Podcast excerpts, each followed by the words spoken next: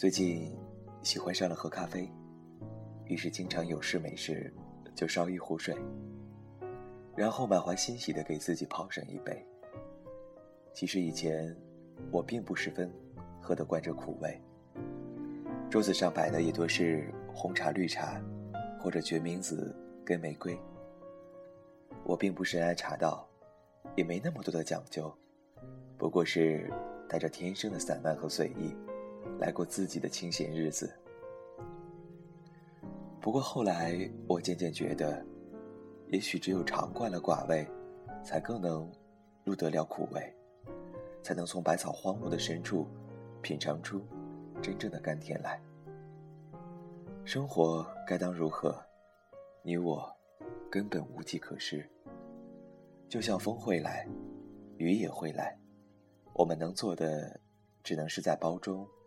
多放一把伞。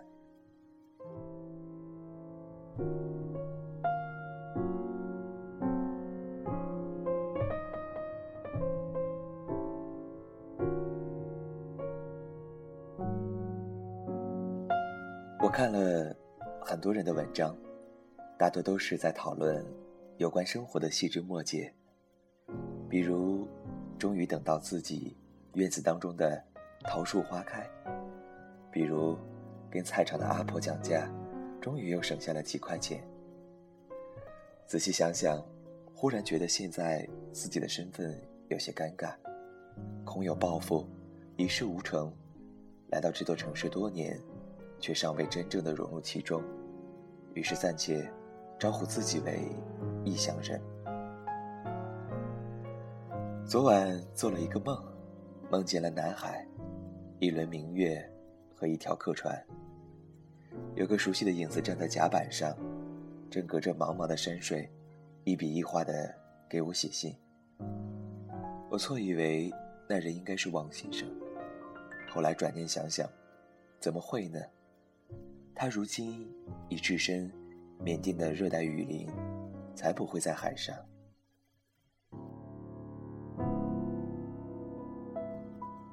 前阵子我又读了三毛的《撒哈拉的故事》，他真的能算得上名副其实的异乡人了。不过，在他的书里却很少能找到抱怨生活的字眼。他似乎总是能够从绝望中找出几分慰藉，给窘迫的生活添上许多的艺术。难怪荷西总是感叹：“真是个充满魅力的东方女人。”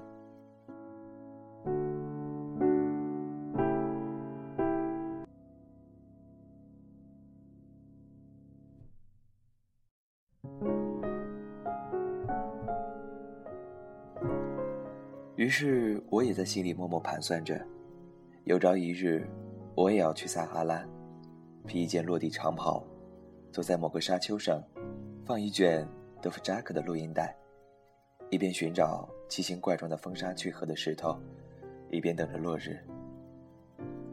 我从没觉得自己真正属于某个地方，也从未对任何城市产生过十足的默契感。所有的留恋，都是因为。某个人，或者某段故事，或者这个城市独有的魅力。一旦关系像纽带一样解开，就又能立刻重新获得自由，像富裕，像雷电，像满身的荆棘。也许某天，我会垂垂老矣，再也无力走动。不过在那之前，我必定要满怀热情地去问候许多陌生。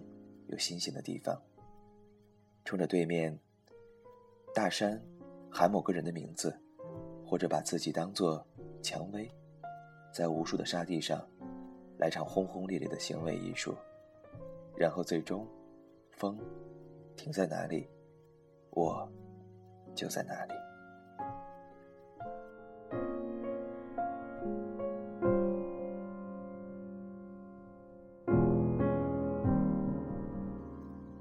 二零一四年四月十一日七点零九分，Q 先生依旧在武汉。又是崭新的一天，武汉的窗外有些小雨。不管天气怎样，我们每个人都应该让自己的心灵面带微笑，用一颗天马行空的心情去面对我们所遇到的一切事情。让我们依旧开展新的一天，为着自己的梦想而努力吧。徘徊在四季中，我渐渐留起了胡须。拥挤的街道上，我总是寸步难行。寂寞的黑夜里，我独自填满星空。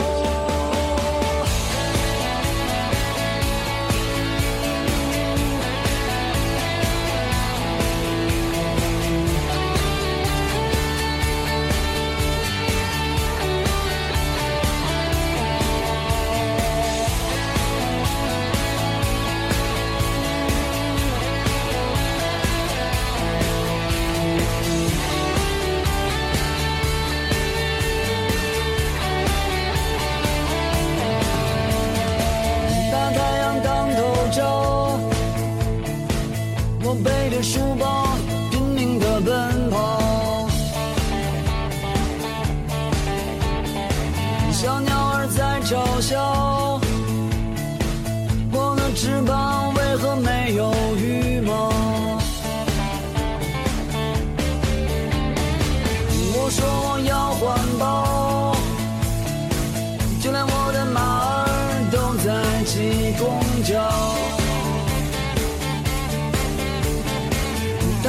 心微笑，对我点点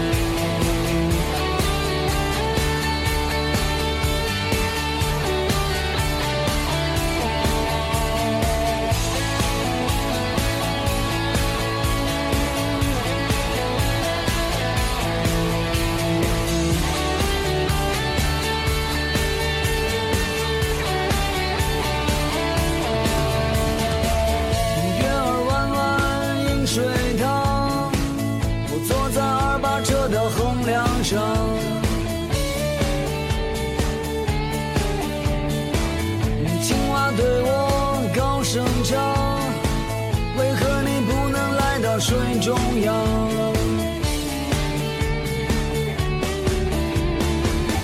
我说我有点胖，可也经不起我的重量。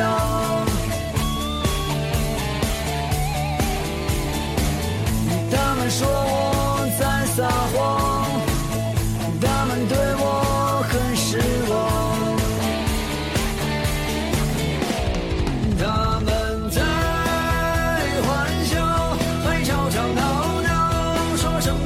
go, go.